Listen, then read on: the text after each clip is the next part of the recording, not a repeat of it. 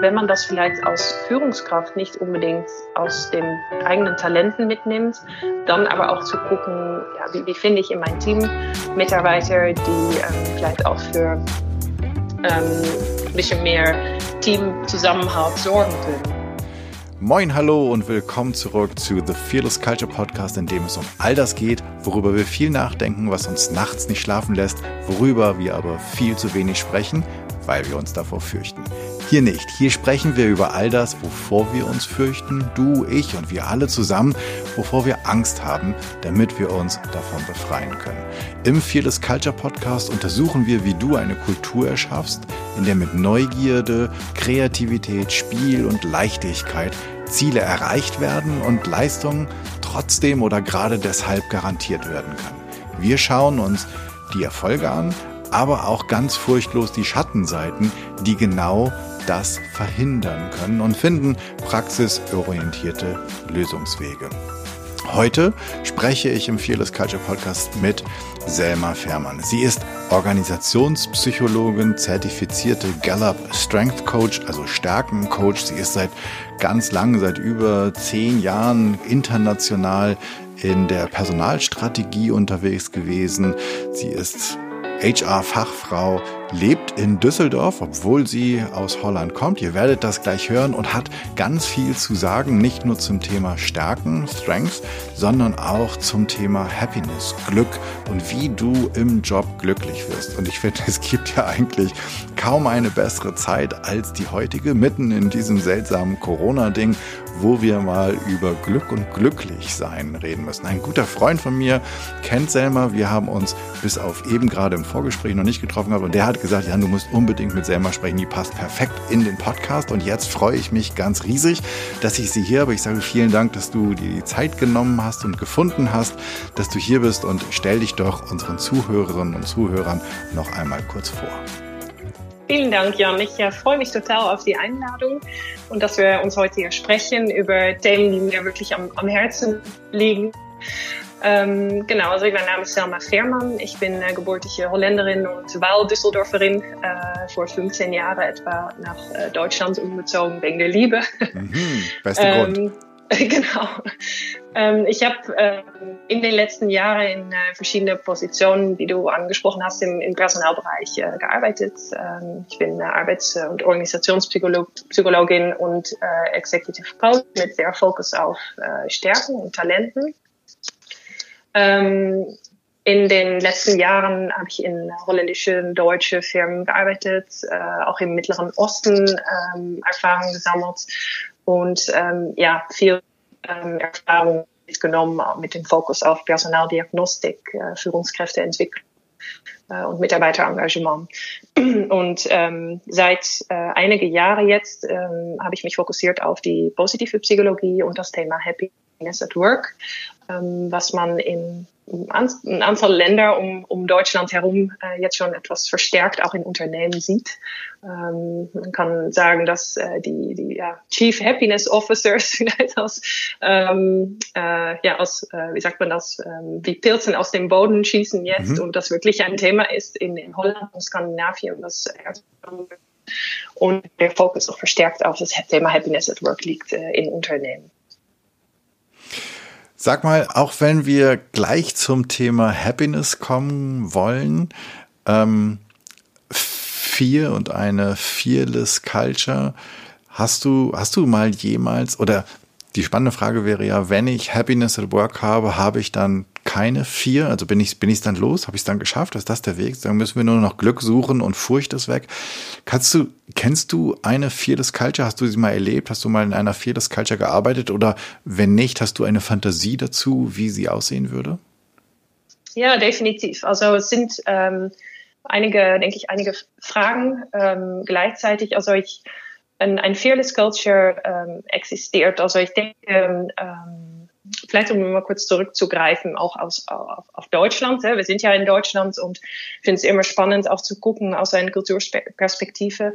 Ähm, der äh, Sozi Sozialpsychologe äh, Geert Hofstede, ein Holländer, hat äh, vor viele Jahren hat er diese sechs Kulturdimensionen entwickelt. Mhm. Ähm, Und einer davon ist zum Beispiel die äh, hohe Unsicherheitsvermeidung, ähm, eine äh, Kulturdimension, die etwas aussagt über ähm, eigentlich genau das Thema, also Fear, Angst äh, und ähm, wo ich denke, dass in, in Deutschland und also das ist ein Thema, was in Deutschland auch etwas stärker ausgeprägt ist im Vergleich zu anderen Ländern, auch in äh, viele Unternehmen äh, sich widerspiegelt in der Kultur. Also es gibt ähm, vielleicht ein bisschen Angst für das Unbekannte, viele Regeln, Vorschriften, ähm, Pünktlichkeit, das sind so alles Verhalten, die damit zu tun haben, um diese ähm, ja, Unsicherheit zu, zu vermeiden. Und ähm, das Thema ähm, ja, Angst oder, oder Fear, Angst ist ein etwas längerer Zustand, Fear ist vielleicht ein, ein kurzer Moment, ähm, wo, wo man akut eine Gefahr äh, sieht oder ähm, äh, in eine Situation kommt. Ähm, ich habe das definitiv erlebt. Also ich habe viel in Unternehmen auch aus, ähm, wenn man wenn man vielleicht mit Ideen kam oder ähm, Sachen ähm, ja, angesprochen hat, aus, vielleicht als Feedback bekommen, ja, aber achte darauf, dass das dann ordentlich geplant ist, dass es, äh, dass wir da versichert sein. Also viel im, im Personalarbeit geht es auch um Absicherung von Themen, rechtliche Absicherung zum Beispiel. Ähm, also ich denke, dass in viele deutsche Unternehmen äh, das Thema ähm, ja wirklich sehr stark mitspielt in der Unternehmenskultur. Ähm, ein, ein Klima ohne Furcht oder ohne Angst ähm, ist, denke ich, ein Klima, wo ähm, ja doch eine gewisse Freiheit, Gestaltungsfreiheit ist für, für Mitarbeiter, ähm, eine Vertrauenskultur, Wertschätzung. Das sind dann so Themen, die bei mir ähm, aufkommen, wenn ich denke an ein fearless Culture, ähm, wo Leute äh, mit, mit hoher Energie positiv ähm, reingehen morgens. Äh, das motiviert um heute aufzustehen und zu, zum Job zu gehen.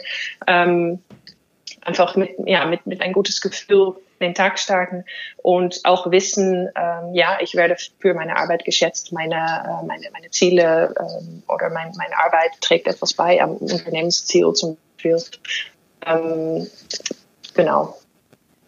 Mhm. Ähm, schaffe ich, also wie hängt jetzt Glück damit dran? In der, also kriege ich oder würde ich, wenn ich eine furchtlose Kultur hätte, automatisch Glück empfinden oder ist Glück noch was ganz anderes?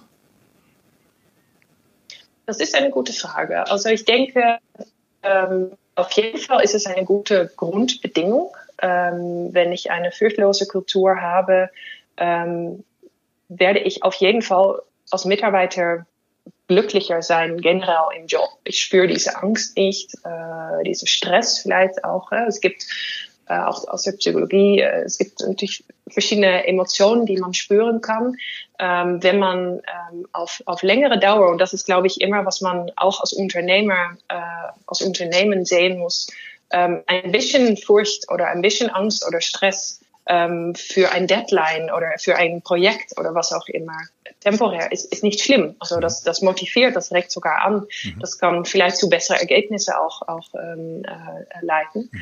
Ähm, aber wenn das etwas ist, was ein längerer Zustand ist, eine längere Dauer, dann wird das dazu leiten, dass vielleicht ähm, ja, mehrere Mitarbeiter mit einem Burnout äh, zu Hause sitzen. Ähm, oder wenn man ständig diese Frustration und ähm, äh, Angst spürt, dann macht das natürlich einem auf längere Dauer nicht glücklich. Mhm. Ähm, ich denke, ein bisschen Furchtangst äh, von Zeit zu Zeit ist, ist, ist nicht schlimm. Mhm. Sag mal, vielleicht müssen wir noch mal vorne einsteigen. Was ist überhaupt Glück? Gute Frage. Ähm, ich denke, was, wenn man, wenn man sich verschiedene äh, ja, Definitionen anschaut und ähm, ja, was, was ist Glück jetzt endlich, wenn man, wenn man über das Thema Glück spricht und ich verknüpfe das immer mit der positiven Psychologie, das ist mir auch wichtig, der Glück für viele sehr klingt. Und ähm, äh, Leute denken, okay, es ist ein, ein, ein Gefühl und man kann das nicht so richtig ausdrücken und was, was bedeutet es eigentlich? Sobald man über das Thema Glück und Business spricht, dann kriegt man häufig die Frage, passt das überhaupt zusammen? Da, da, da, sprechen wir jetzt heute auch drüber. Happiness at Work, ähm, geht das überhaupt? Ähm, und ja, das geht. Und das ist auch ein Link zu der positiven Psychologie, nämlich ähm, die äh, Psychologie, die sich beschäftigt mit der positiven Aspekte vom Menschseins, also Glück, Optimismus, Stärken.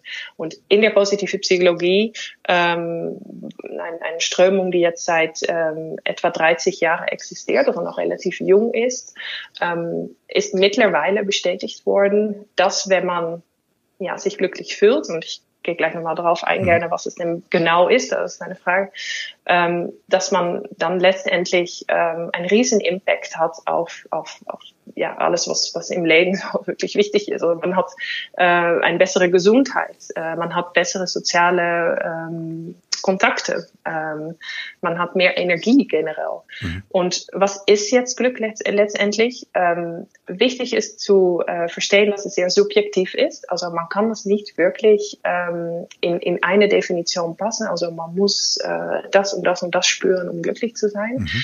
Ähm, es ist aber eine, eine Erfahrung von ähm, ja, Positivität, Fulfillment, sag mal auf Englisch, ja, äh, Zufriedenheit, ähm, positive Wellbeing ähm, und auch die Idee, dass generell das Leben gut ist und ähm, ähm, meaningful. Ja? Also, es mhm. ist, es ist, also sinnvoll. Das Leben ist, ist, ist sinnvoll, genau. Mhm. Ähm, wie gesagt, es ist ein Gefühl, ähm, es ist ein, äh, eine Kombination von, von Emotionen, aber es ist auch eine Lebenseinstellung. Und also glücklich, du, du sagst, glücklich sein ist kein Glück, sondern zu großem Teil eine Einstellung. Ja, ähm, genau. Das heißt, ich kann mich entscheiden, glücklich zu sein, wenn ich dich richtig verstehe. Ja, das ist, das ist absolut richtig. Ähm, und äh, das ist auch, was viele Leute sich vielleicht gar nicht so realisieren. Mhm. Ähm, wenn man sich die Studien anschaut, dann ähm, lernt man sehr schnell, dass ähm, Glücklichsein für 50 Prozent angeboren ist. Also man hat eine bestimmte Baseline. Das ist vielleicht schlechtes, schlechte Nachrichten, aber auch gute Nachrichten gleichzeitig. Ähm, das heißt, man wird geboren mit einer bestimmten Einstellung, ähm, ob, ja, ob das Glas halb voll oder, oder wow. sozusagen. Ähm, das ist sozusagen das Setpoint. Ähm, und dann, ähm, was in, sehr, sehr interessant ist, ich glaube, was auch nicht viele Leute sich realisieren, ist, dass nur 10% äh, Umstände sind und Ereignisse im Leben, ähm, die das Glück beeinflussen. Das heißt, ähm, vielleicht, äh, äh, ja, wenn man äh, die Umgebung, wo man, wo man drin aufwächst, ähm, oder auch die Entscheidungen, die, die man nimmt im Leben, ähm, zum Beispiel äh, man, man heiratet oder man, man äh, macht ein, man macht, kriegt eine Beförderung im Job, mhm. äh, man kauft ein Haus oder was auch immer, ähm, hat nur letztendlich auf das ganzheitliche Glücksempfinden, äh, darüber sprechen, äh, nur 10% Impact, was wenig ist. Ja? Ähm, das heißt, 10, also 50 Prozent sozusagen haben mir meine Ahnen mitgegeben. 10 Prozent ja. ist meine Lebensumstände, das heißt 60 Prozent sind schon mal weg und jetzt bleiben noch 40 Prozent über, richtig? Richtig. Okay. Und diese 40 Prozent, das ist, finde ich, das spannende Teil, da die 40 Prozent äh, sind das ähm, Verhalten und das Verhalten, was man selber auch beeinflussen kann. Also ich, in, in, in Deutschland hat man das ein schönes äh, Sprichwort, jeder ist sein Glücksschmied. Mhm.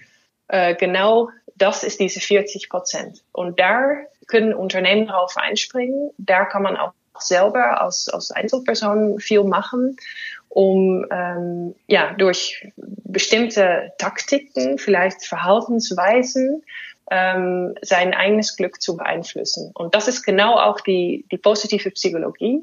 Positive Psychologie ähm, studiert ähm, genau diese Habits äh, mhm. von Verhalten, von mhm. Verhalten von mhm.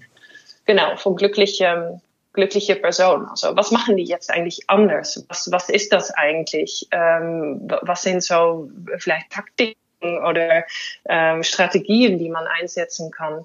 Was passiert in diese 40 Prozent und, und was kann ich machen, um, um mein, äh, nicht unbedingt das Setpoint, das bleibt, mhm. aber die Marge, die da drüber ist, ähm, zu beeinflussen. Kann ich, äh, wir kommen gleich wieder zu, oder ich komme gleich wieder zu diesen 40 Prozent. Kann ich an diesen 50 Prozent, kann ich da irgendwas mitmachen?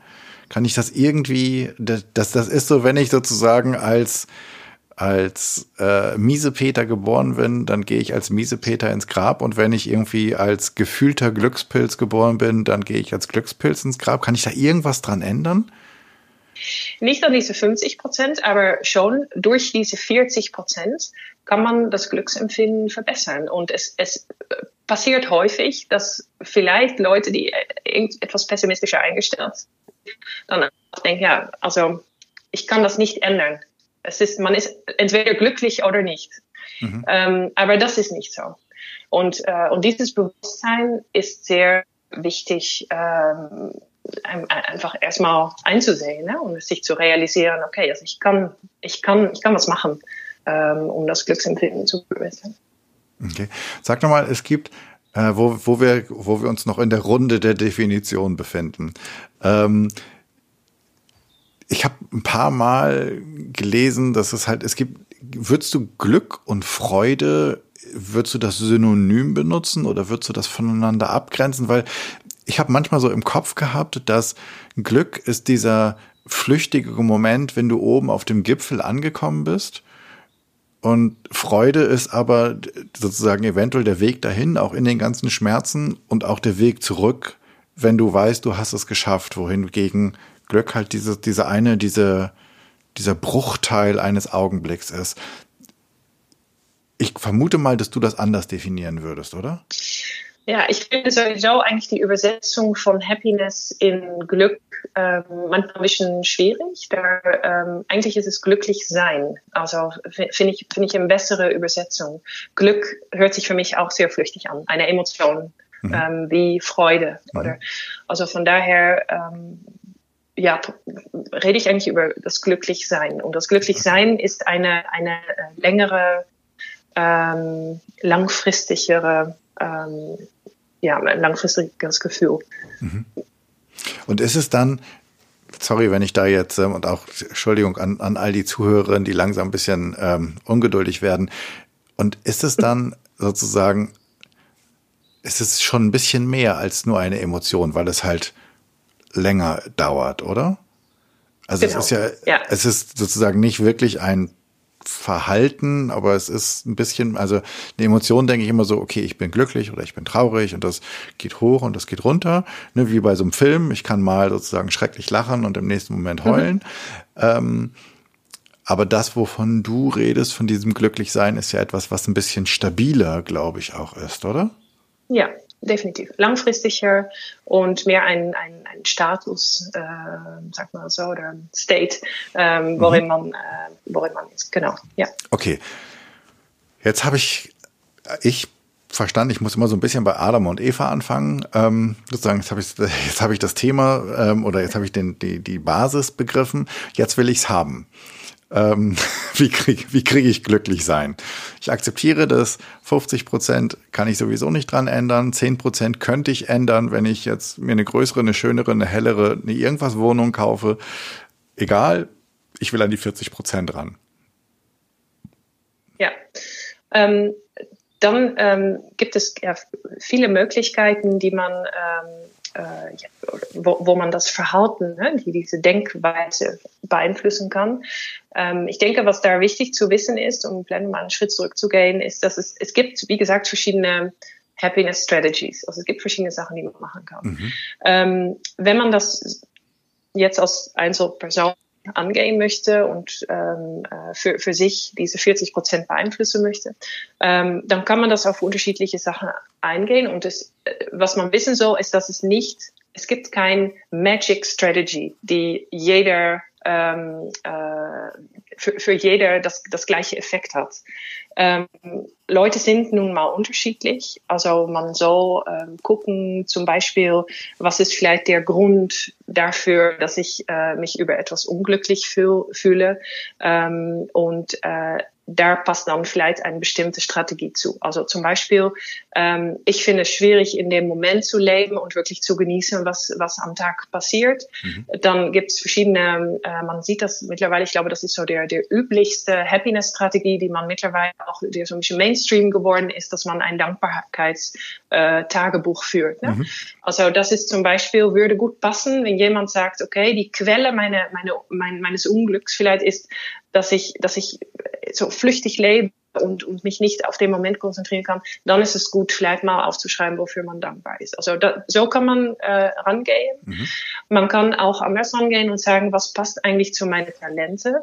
Ähm, also zum Beispiel, wenn ich das Talent dafür habe, ähm, ähm, sehr in ähm, ja, sag mal, auf, auf ähm, wenn ich zum Beispiel ein äh, Achiever bin, also ich, mhm. ich, ich mag es, bestimmte Ziele zu verfolgen und äh, nach Deadlines zu leben und äh, irgendwie, äh, das treibt mich, das, das motiviert mich, das kann ich gut, dann kann eine sehr gute Strategie sein, dass man ähm, sich mal darüber nachdenkt, was sind meine Life Goals. Also das ist auch eine, eine Strategie, die man einsetzen kann, eine Art Vision Board oder Mindmap machen. Was sind eigentlich meine Ziele in, im Leben und wenn man dann das Talent dafür hat, seine Ziele nachzuverfolgen, äh, dann wird das auch helfen, dann so, so ein äh, Vision Board vielleicht umzusetzen. Also das ist eigentlich die, die zweite Möglichkeit, wie man die beste Strategie rausfindet. Und die dritte ist, dass man guckt, was passt jetzt eigentlich zu meinem Lifestyle? Was ist mir wichtig im Leben, wenn man zum Beispiel gerade einen neuen Job angefangen hat? Und es ist einem sehr wichtig, dass man äh, in diesem Job äh, floriert und ähm, äh, einfach ein, ein, ja, ein, ein, ein richtig äh, cooles Projekt zum Beispiel ähm, erfolgreich zu Ende bringt. Dann kann man äh, okay, ähm, was würde mich helfen, äh, dieses Projekt erfolgreich zu Ende zu bringen und vielleicht ähm, ähm, ein, ein, ja, äh, zu gucken, wie kann ich mein, mein Flow zum Beispiel verbessern, wie kann ich dafür sorgen, dass ich ähm, ja, ähm, so mich mit der Arbeit beschäftige, dass es auch wirklich Spaß macht und wie komme ich in die Flow Also das sind äh, ja, drei Sachen, wie gesagt, wie man äh, die helfen, einem helfen können, um mhm. eine bestimmte Happiness-Strategie äh, mhm. auszuwählen. Äh, vielleicht geht es jetzt in diesem Podcast ein bisschen zu weit, alle Strategien ja, ja, ja, ja, Aber ähm, ich denke, so ein individueller, individueller Ansatz ist super wichtig mhm. und ähm, um das vielleicht auch mal auf Unternehmen zu übertragen. Genau. Ähm, was viele Unternehmen, was man sieht jetzt gerade, Unternehmen, die, die, die vielleicht einsehen, ja, es ist wichtig, dass wir uns um die Gefühle, die Stimmungen unserer Mitarbeiter kümmern, dass das Thema Happiness irgendwie auf die Agenda kommt.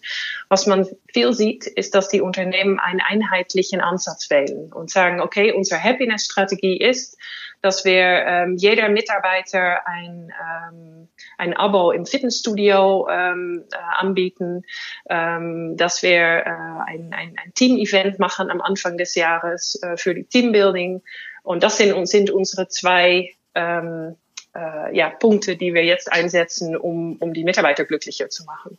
Aber das, das funktioniert nicht.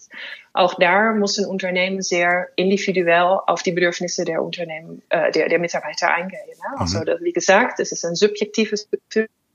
Ähm, es ist abhängig davon, ähm, in welchem Alter man ist, ähm, welche ähm, ähm, welche Lebensform man hat, ähm, wie, wo man in der, in der, in der Karriere ist, ähm, was einem letztendlich auch glücklich macht. Und dieser individuelle Ansatz ähm, übersehen viele Unternehmen und sagen einfach, okay, das ist ein HR-Programm, äh, das Thema Glück und das rollen wir jetzt aus. Das heißt aber, wenn ich dich richtig verstehe, dass wenn ich ernsthaft daran interessiert bin, dass mein Unternehmen beziehungsweise meine Mitarbeiter, also meine Organisation oder meine Mitarbeitenden glücklicher werden oder mehr Glück empfinden, glücklicher sind, mhm. dann muss ich mich eigentlich mit, nicht nur eigentlich, dann muss ich mich mit jedem Einzelnen, mit jeder Einzelnen auseinandersetzen und sie wahrscheinlich irgendwie typisieren und dann gibt es wahrscheinlich irgendwie so Cluster oder irgendwie sowas, wie ich denen dann helfen kann, oder? Oder muss ich das wirklich für jeden Einzelnen ein Programm finden? Nicht unbedingt. Also man kann das ähm, vielleicht etwas einfacher äh, angehen. Also das springt natürlich den, den Rahmen, wenn man äh, mehrere Zehntausende Mitarbeiter hat mhm. und man muss jede einzelne darauf eingehen.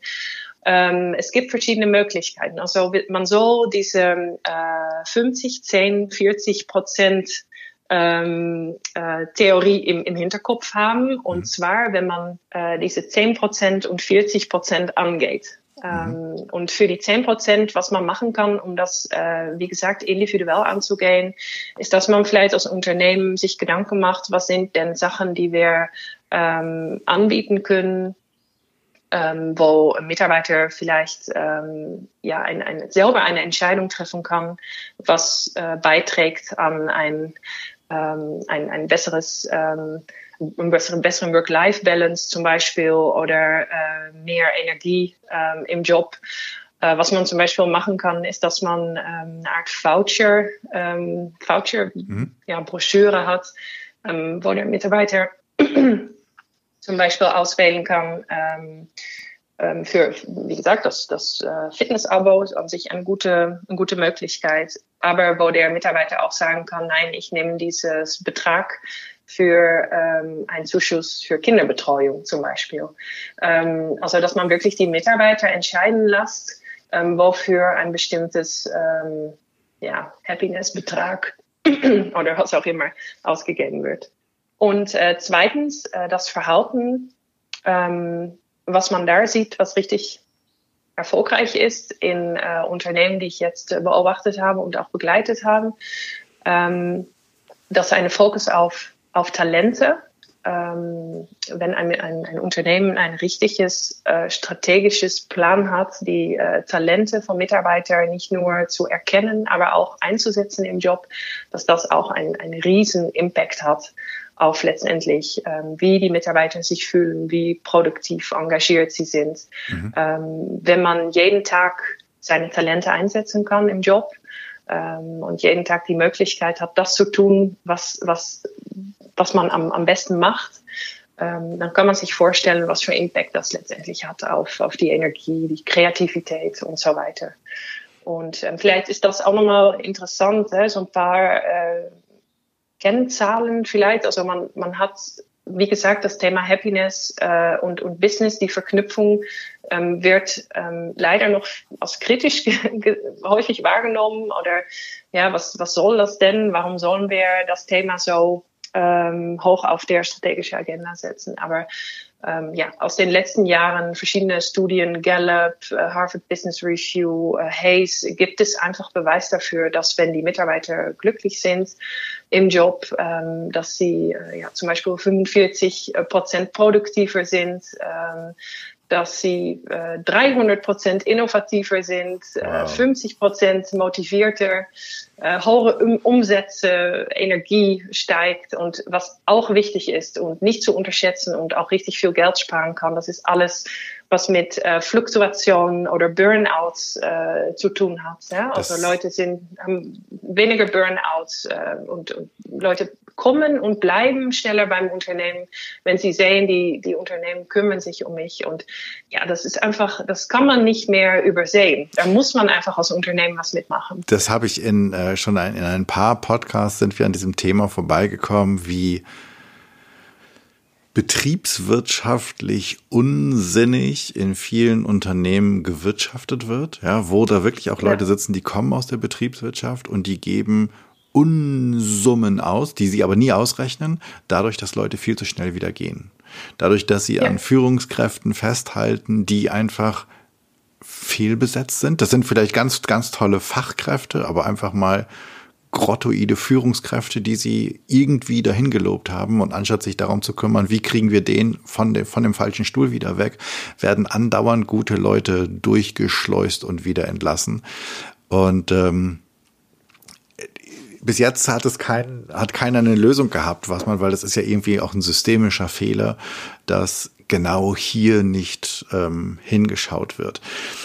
Ich finde es super spannend. Ich finde es auch ganz großartig, dass du diese Zahlen nennst. Vielleicht können wir für die Zuhörerinnen und Zuhörer auch so ein paar, wenn, wenn es da so Pressemitteilungen von Studien gibt oder sowas, so ein paar Links zusammensammeln. Ähm, denn die eine oder der andere möchte bestimmt bei nächster Gelegenheit das mal dem Chef oder der Chefin unter die Nase reiben, wie viel, wie viel Impact ähm, glücklich sein oder Glück empfinden oder Happiness im, im, im Job sein kann. Und es ist auch so seltsam, denn eigentlich müsste sich ja jeder daran erinnern, dass später oder frühestens in der, in der Schulzeit wissen wir ja, dass wenn wir uns gut gefühlt haben, wenn wir Bock auf ein Thema hatten, wenn wir motiviert waren, wie einfach es war, anständige Noten zu schreiben und wie schwierig mhm. es war in Themen, die sich uns einfach nicht erschlossen haben, wo irgendjemand versucht hat, uns sozusagen durch den Lernstoff zu prügeln und wie gut wir da gescheitert sind. Also eigentlich ja. müsste jeder sich nur mal ein bisschen zurückerinnern an seine eigene Kindheit. Wie finde ich denn jetzt diese, und jetzt kommen wir äh, wahrscheinlich sozusagen auf dein ähm, vielleicht zweites äh, Standbein oder ein weiteres Standbein von dir auf, auf den Strengths Coach zu. Wie finde ich denn jetzt diese Stärken wirklich raus? Das ist eine zweigeteilte Frage. Ich will den zweiten Teil gleich mitbringen. Und wie kann ich realistisch Stärken einsetzen, weil ich habe ja Menschen für Positionen oder für, für Aufgabenpakete. Also ich habe ja immer ein Aufgabenpaket im Sinn, wenn ich jemanden einstelle. Und wenn ich dann nachher feststelle, das passt aber nicht zu seinen Stärken, wie, wie, wie gehe ich damit um? Also das erste ist, wie finde ich es raus? Und das zweite mhm. ist, wie gehe ich damit um? Vielleicht hast du da für unsere ja. Zuhörer eine gute Antwort. Ja, also wie finde ich das raus? Ähm, also ich als, als Strength Coach, ich arbeite mit den äh, Clifton Strength Assessment, was ich ähm, ein sehr guter Tool finde, also meiner Meinung nach sogar das beste Tool auf dem Markt, ähm, wie man ein Stärkenprofil ähm, ja, herausfindet. Ähm, das Assessment äh, definiert 34 Stärken äh, in eine bestimmte Reihenfolge und die Chance zum Beispiel, dass man jemand trifft mit der gleichen Top 5 Stärken, ist ein in 33 Millionen. Also es ist, ist ein wow. sehr, ein sehr individuelle ähm, Herangehensweise, um nochmal auf das Thema äh, Einzelwahrnehmung, Individualität äh, zurückzukommen, ähm, wie man jemand wirklich in seinen, in seinen Wert auch, finde ich, ähm, lässt und sagt, okay, das sind deine Top 5 äh, Stärken und äh, wie können wir die jetzt vielleicht noch mehr einsetzen im Job. Darf ich kurz ähm, einhaken? Man, wenn ich die, wenn ich die gefunden habe, gelten die für mein Leben oder gelten die für den Augenblick? Ja, das ist eine sehr gute Frage.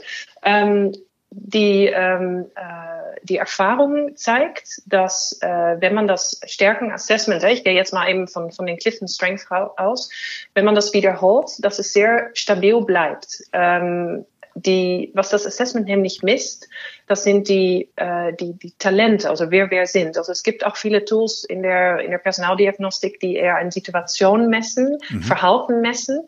Äh, und Verhalten kann man, kann man ändern, je nachdem, welche Situation man ist wer man letztendlich ist oder was einem treibt, das sind sozusagen die Talente und das bleibt sehr stabil. Also es kann sein, dass bestimmte vielleicht Lebensereignisse ein, ein bisschen einen Impact haben und dass man eine kleine Änderung in der Reihenfolge sieht. Ähm, aber ähm, äh, insgesamt ist es ein sehr stabiles ähm, Assessment und äh, ja, eine stabile Art, um, um äh, okay, Stärken zu messen.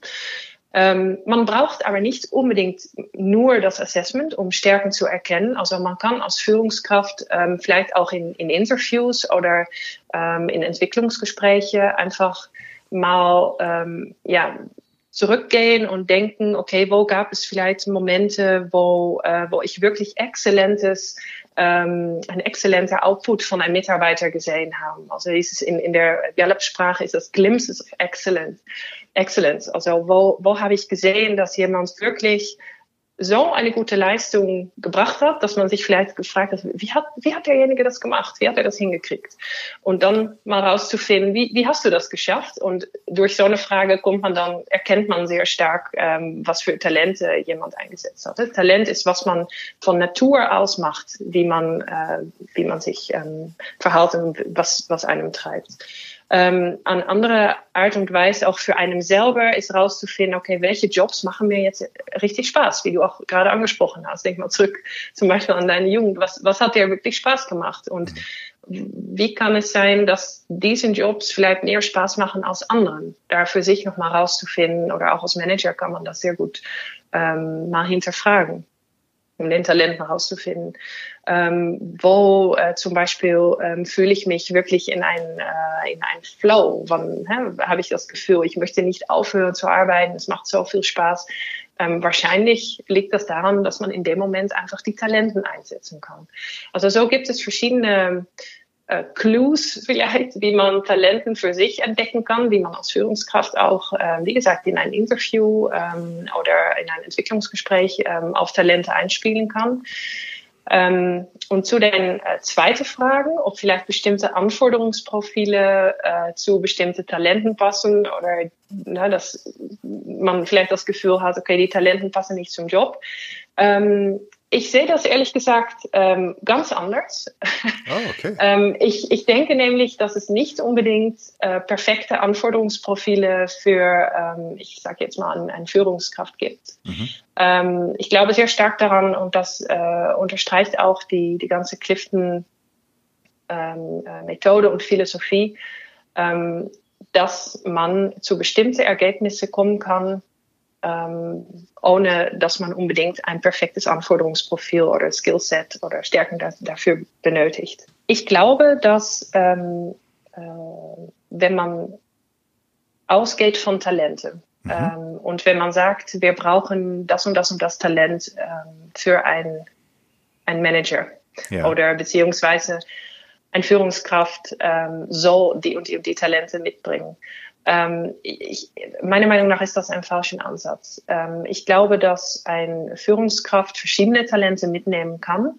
dass man die ähm, aber kennen muss und seine Schwäche natürlich auch. Also jeder Mensch hat auch Schwächen. Mhm. Aber wenn man sich fokussiert auf die Talente und wenn man die Talente kennt und wenn man weiß, wie man die Talente richtig einsetzt, gewinnbringend einsetzt, dann kann man dadurch die Schwäche umgehen und kann man auf verschiedene Art und Weise ähm, zu ein bestimmtes Ziel kommen, ein bestimmtes äh, Projekt äh, äh, erfolgreich abschließen, ein, ein Team erfolgreich leiten mhm. ähm, und so weiter.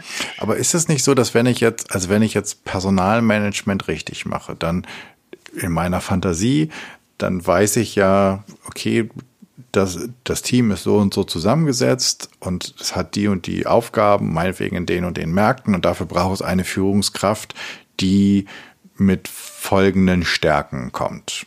So, das mhm. kann sein, was weiß ich, das Team ist extrem harmoniebedürftig oder äh, was weiß ich, sicherheitsbedürftig äh, und gleichzeitig äh, muss derjenige Vertrieb machen in Märkten, äh, wo irgendwie so der der starke der starke Macker äh, gefordert ist. Also weiß ich ja so ein bisschen wenig suche, mhm. richtig? Das mhm. heißt, ich habe theoretisch vorher die Stärken festgelegt, die diese Position mitbringen oder der, der oder die Bewerberin für diese Position mitbringen muss und suche jetzt nach dem geeigneten Kandidaten. Oder bin ich da auf dem Holzweg? Ja, ich glaube, man soll da unterscheiden zwischen Erfahrungen und Skills, die einem mitnimmt. Also zum Beispiel, um äh, ja, ein, ein Team in eine andere Richtung zu führen oder ähm, vielleicht auch Change Management zu machen oder was auch immer. Also das sind eher Skills und Erfahrungen, die man gesammelt hat mhm. und aber auch Talente. Also ein Führungskraft, der vielleicht ähm, eher auf äh, Beziehungsmanagement ähm, ja, Talente oder die eher Beziehungsmanagement-Talente mitbringt oder ähm, strategische Talente, können beide gleich erfolgreich sein, machen das dann aber auf eine andere Art und Weise. Und ähm, ich glaube, ähm, wie gesagt, man soll da sehr stark trennen zwischen Talente und Skills, Erfahrungen, äh, die einem mitnimmt. Also klar, da kann man, in harte Kriterien kann man sagen, wir brauchen jemanden, der hat das und das und das schon mal gemacht. Mhm. Ähm, die Talente allerdings sind sehr individuell. Und wie gesagt, äh, wenn man jetzt zum Beispiel das äh, Clifton Strength Assessment als Auswahltool benutzen würde, wo ich stark davon abrate, dann kostet es sehr viel Geld, äh, nochmal zurück ein auf 33 Millionen, mhm. um zum Beispiel Anführungskraft zu, ähm, zu finden, der genau diese fünf Talente mitbringt, äh, die man sucht.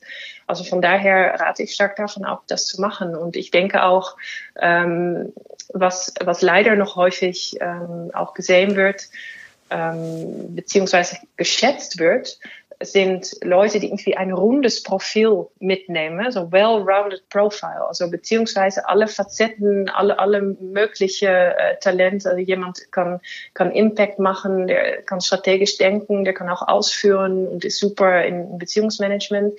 Ähm, ich glaube nicht daran, ähm, dass man äh, ja, per se als Person ähm, well-rounded sein muss. Mhm. Man soll einfach seine, seine individuelle Stärken kennen und ähm, und, und die wirklich ähm, ja, entwickeln und, und aufbauen.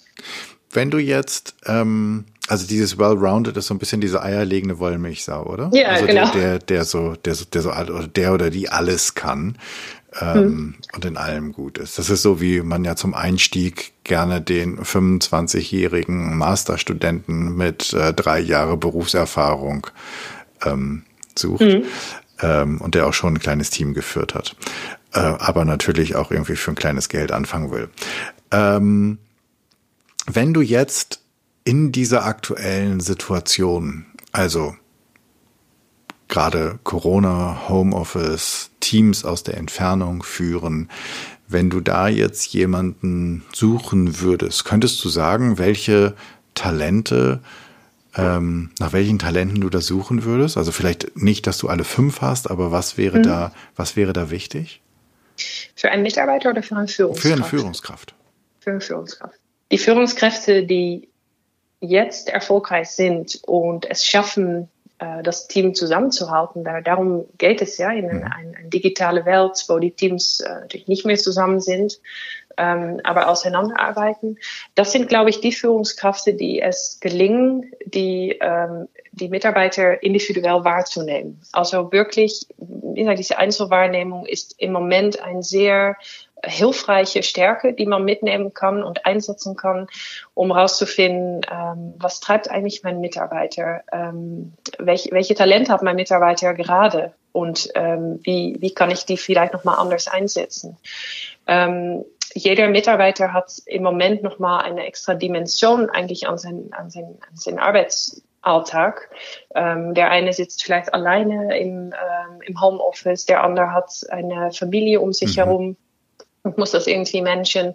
Ähm, es besteht einfach ähm, mehr die Gefahr vielleicht, dass die einzelnen Mitarbeiter jetzt sich in verschiedene Richtungen entwickeln. Der eine Mitarbeiter wird wahrscheinlich jetzt mehr Stress erfahren als sonst. Der andere Mitarbeiter ist vielleicht mehr gelangweilt als sonst. Und ähm, wie gesagt, diese ähm, ja, Einzelwahrnehmung äh, und das kann sich auf verschiedene Art und Weise äußern. Ne? Entweder vielleicht durch ähm, jemand, der ähm, ja, sehr stark auf, auf Beziehungen ähm, steht oder das einfach gut, gut machen kann, gut mit Leuten ins Gespräch kommen kann, aber vielleicht auch eine analytische ähm, Führungskraft. Also ich kann mich vorstellen, dass aus der Analyse getrieben da auch eine bestimmte Einzelwahrnehmung ähm, ähm, ja, ähm, umgesetzt werden kann.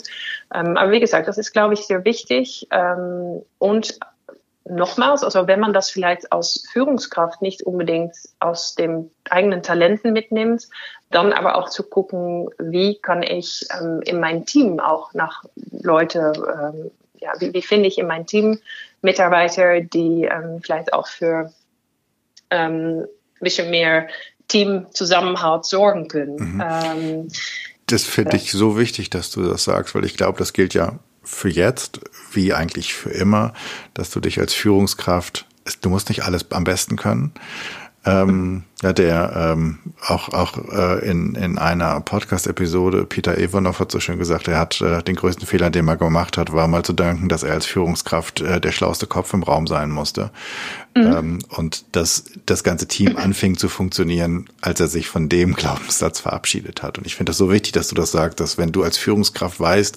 jetzt brauchst ist ein ganz bestimmtes Talent, eine ganz bestimmte Stärke gefragt, die aber nicht deine eigene ist, dann such jemanden, der sie hat in deinem Team und befähige diesen, diese Stärke, dieses Talent gerade zu leben und einzusetzen. Das ist das, was du gesagt hast, oder?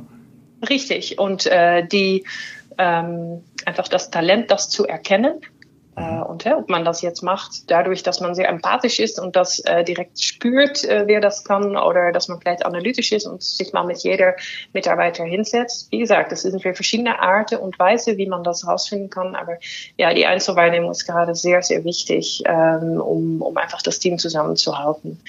Ähm, was sonst vielleicht als zweiter Punkt ähm, gerade, ich, ich höre das gerade auch von Leuten, die ähm, im, im Homeoffice ähm, jetzt überwiegend gearbeitet haben in den letzten Wochen, ist, dass die äh, soziale Kontakten doch stark fehlen. Also mhm. ich ähm, weiß auch aus Erfahrung und habe gehört, dass ähm, gerade die, ähm, die Teams die sich treffen, dass es doch ziemlich sachlich ist, äh, dass man die Teammeetings und so weiter ähm, fortsetzt, jetzt digital. Aber was natürlich komplett fehlt, das ist einfach die, die soziale Kontakten, die kleine Gespräche bei der Kaffeemaschine oder mhm.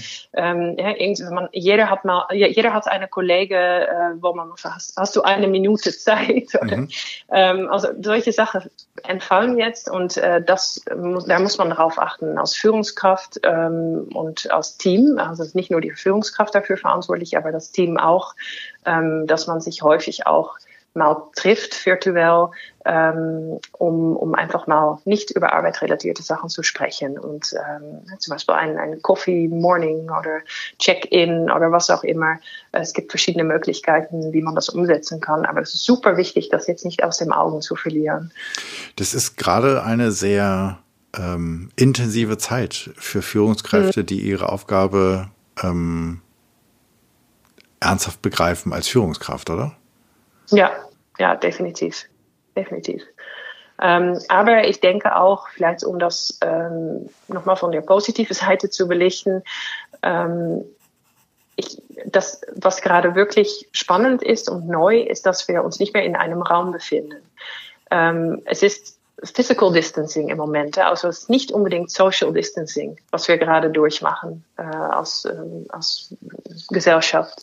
Und ich denke, wenn die Corona-Krise vor, vor 30 Jahren ähm, stattgefunden hätte, hätten wir noch viel größere Probleme gehabt, da wir einfach jetzt alle möglichen digitale Mittel haben, um miteinander in Kontakt zu bleiben, um Videocalls zu machen und so weiter. Ja. Und das soll man jetzt einfach wirklich einsetzen. Also ich rate auch Unternehmen jetzt davon ab, ähm, Calls ohne Video zu machen. Also gerade diese, schalte alle die Videos an, mhm. äh, die Kameras an, Entschuldigung. Ähm, das, das hilft so viel, das bringt so viel gerade. Also man soll, wie gesagt, wirklich unterscheiden zwischen Physical und Social Distancing. Es sind zwei unterschiedliche Sachen und äh, das heißt jetzt nicht, dass wir überhaupt kein ähm, soziales Kontakt mehr haben. Genau. Wir beide, nur für den Hintergrund für dich als Zuhörerinnen und Zuhörer, wir beide machen das übrigens auch gerade, also auch gerade wenn jetzt gerade die Videoleitung ein kleines Problem hat.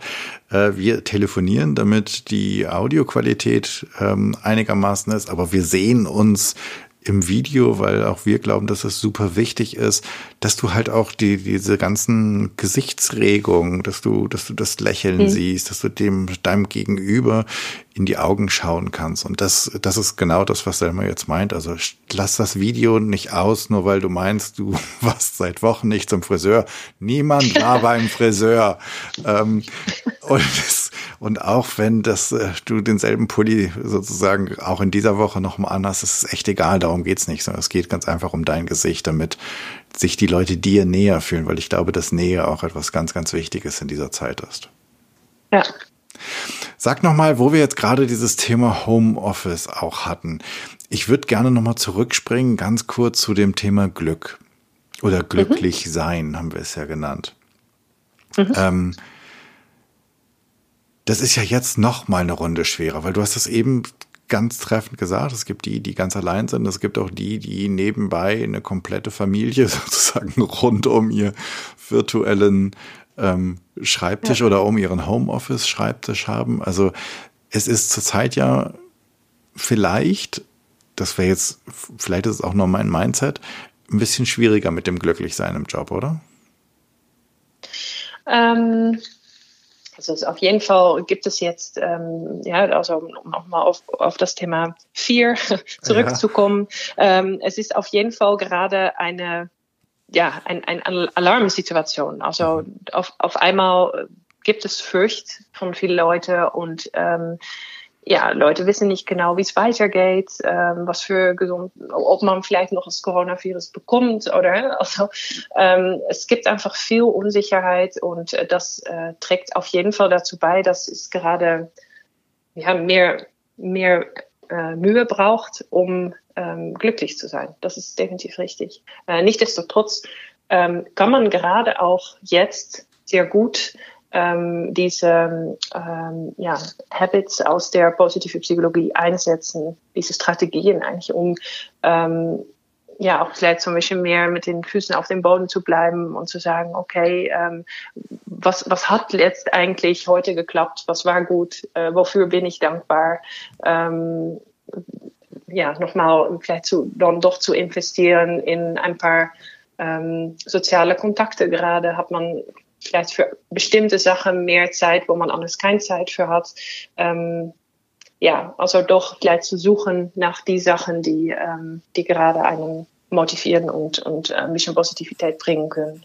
Aber es ist definitiv eine Herausforderung, sicher. Und der, der eine geht auch anders damit um als der andere. Hättest du, ähm, hättest, wir kommen ja eigentlich zu den, zu den, zu den Tipps und Challenges erst ganz am Ende.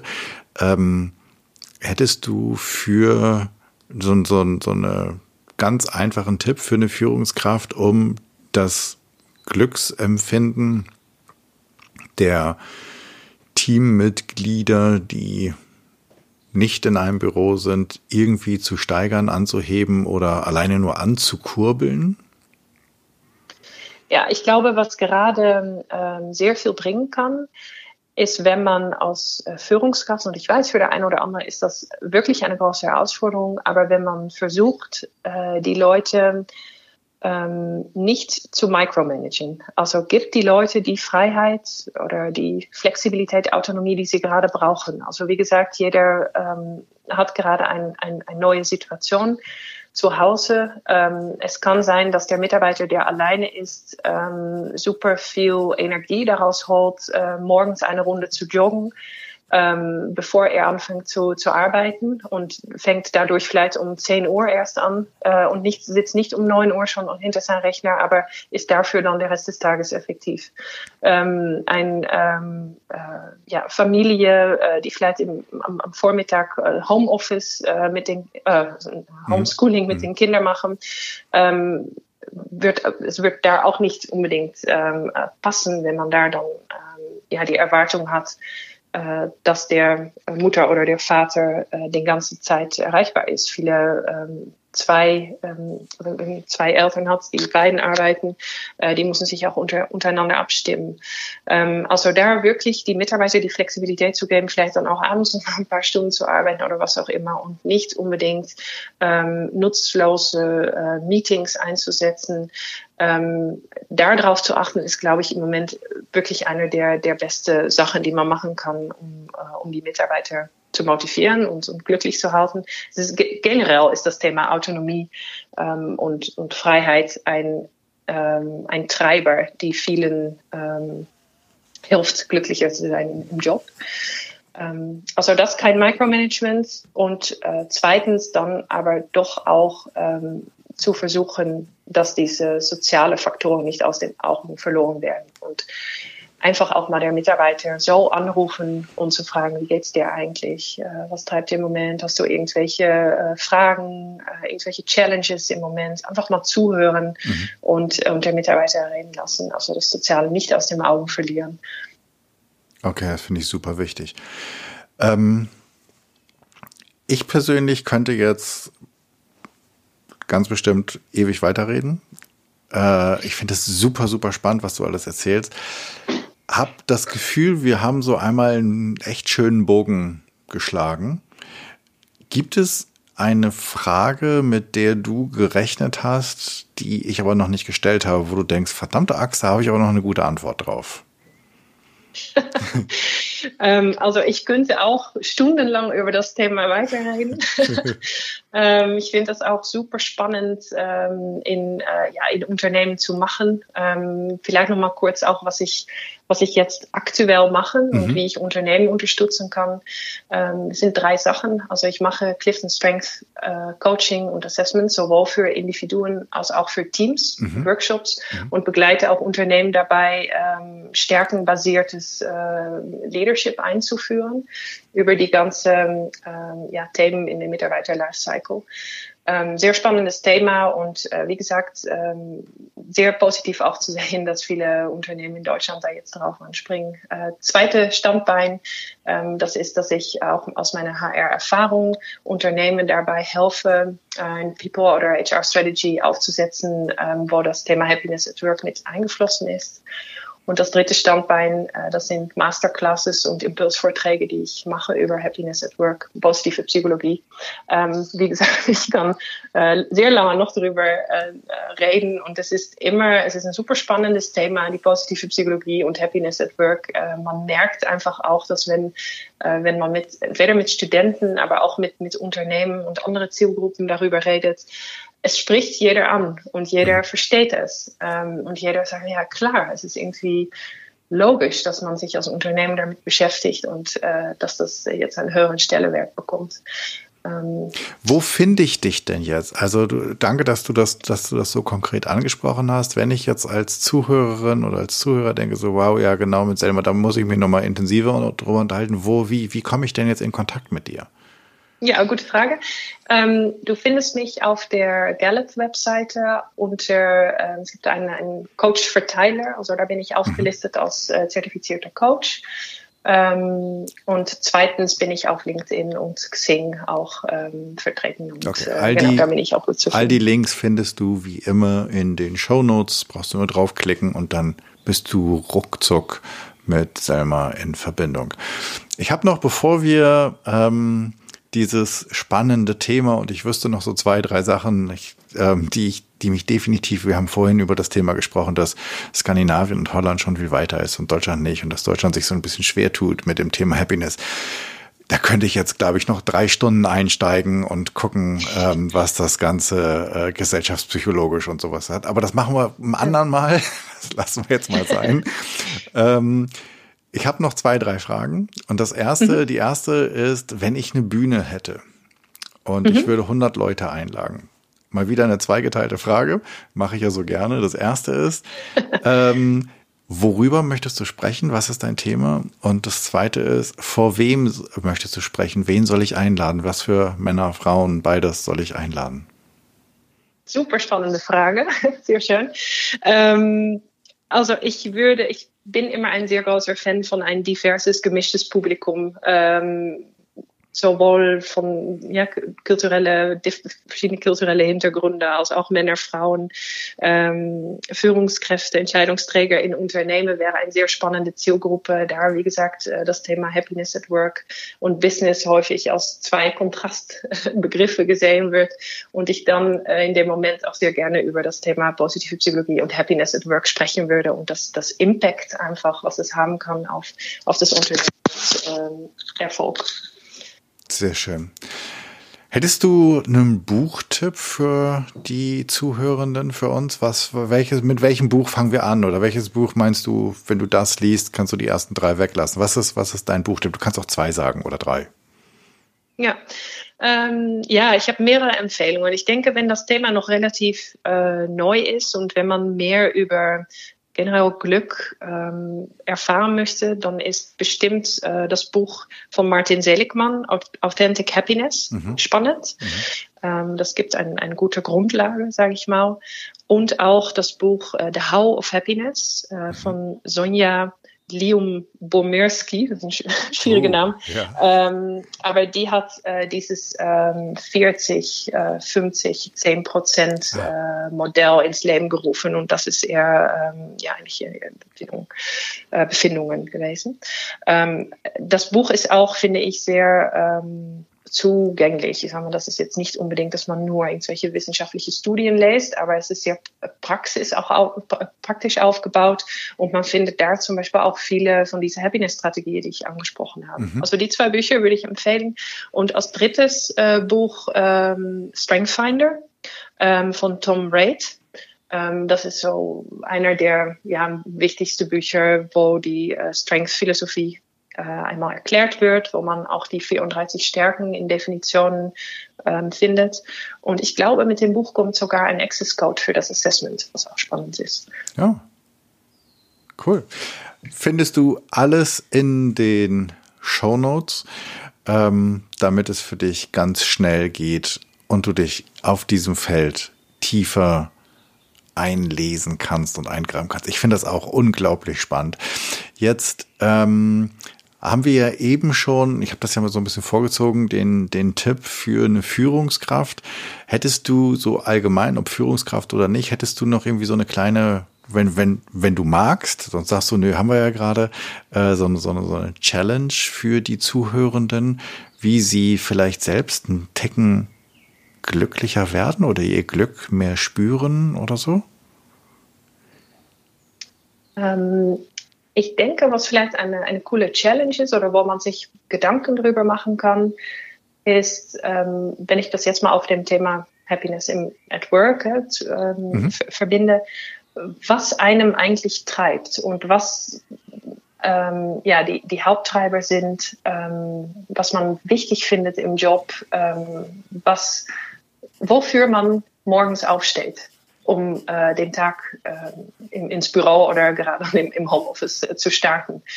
Ähm, was ich gerne machen kann, ist, äh, ich habe mal ein, ähm, äh, so eine Art Self-Assessment äh, entwickelt mit 15 Treiber, wo man sich selber ähm, einfach mal einschätzen kann und wo dann so die Top 3 Treiber rauskommen. Das kann ich auch gerne äh, teilen mit den äh, Zuhörern als Link. Ähm, das ist, glaube ich, eine sehr gute Challenge, da einfach mal anzufangen und äh, zu ja, rauszufinden, was treibt mir eigentlich? Ja? Ist das äh, zum Beispiel die Beziehung mit Kollegen? Ist das meine Work-Life-Balance? Äh, ist das die Wertschätzung im Job? Ähm, die äh, Vision vom Unternehmen, wofür das Unternehmen steht und so weiter? Ähm, wenn man das rausgefunden hat, äh, dann kann man das vielleicht auch nochmal gezielter ähm, äh, im, im, im Job ähm, ja, angehen oder ähm, da dann nochmal mit diesen Happiness-Strategien, die 40 Prozent, mhm. ähm, da, den, den, Link vielleicht auch zu legen. Was kann ich jetzt eigentlich tun, um, äh, um das Thema proaktiv anzugehen oder äh, zu verändern vielleicht auch. Großartig, äh, ganz, ganz große Klasse. Da sag ich im Namen all derer, die zuhören, tausend Dank. Das finde ich, finde ich ein ganz tolles Geschenk. Vielen, vielen Dank dafür. Gerne. Ähm, wir sind am Ende angekommen. Ich danke dir nicht nur für dieses Geschenk, was du am Ende gemacht hast, sondern für das ganze Wissen, äh, dass du uns geschenkt hast, für diese Einblicke und äh, für das für das Thema, das du geöffnet hast, was in Deutschland definitiv noch weiter geöffnet werden muss, um erfolgreicher und vor allen Dingen um mit viel mehr Freude und viel mehr Glücksempfinden erfolgreicher sein zu können. Es geht ja nicht darum, nicht also nur Erfolg zu haben, sondern auch noch glücklich Erfolg zu haben, ja. was immer du nachher für Erfolg hältst. Tausend Dank, liebe Selma, dass du dir die Zeit genommen hast. Vielen Dank an deinen Mann und an deine Kinder, die, damit dieser Podcast äh, gelingen konnte und einigermaßen ruhig war, ähm, sich äh, dich alleine gelassen haben zu Hause für diese Aufnahme. Das finde ich auch äh, super, super toll. Ähm, es war manchmal war die war die Telefonverbindung so ein bisschen so ein bisschen wackelig. Ich hoffe, du verzeihst das beim Zuhören. Ich sage aber erstmal, dass ich dich entlassen kann, nochmal tausend tausend Dank. Das war ganz ganz toll. Sehr gerne, hat mir sehr viel Spaß gemacht und äh, ja für alle Zuhörer ähm, würde ich einfach nochmal so ein Schlusswort vielleicht mitgeben, dass wie gesagt jeder ist ein Glücksschmied und äh, ich denke, wenn man glücklich ist im Job, dann ähm, ja dann fügt man fünf Tage zu seiner Woche zu. genau, das wollen wir tun. Dankeschön.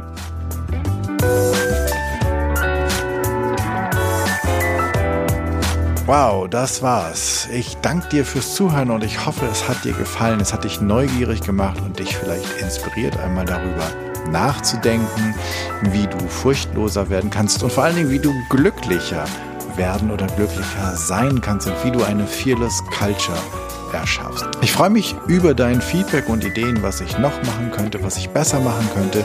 Für mich ist dieser Podcast ein Herzensthema und dein Feedback bedeutet mir sehr viel. Wenn du ein Thema hast, von dem du meinst, das müsste mal besprochen werden und du bist eine gute Ansprechpartnerin oder ein guter Ansprechpartner oder du kennst jemanden, dann schreib mir bitte an podcast.janschleifer.com. Abonniere den Podcast auf iTunes, Spotify, Stitcher oder wo auch immer du sonst Podcast hörst. Und natürlich freue ich mich riesig über deine 5-Sterne-Rezension bei iTunes, denn damit wird der Kreis derer, die den Podcast hören können, größer und wir können alle zusammen etwas verändern. Wir können alle zusammen glücklicher werden und furchtloser werden. Ich hoffe, du bist bei der nächsten Episode wieder mit dabei. Bis dahin, sei furchtlos, dein Jan.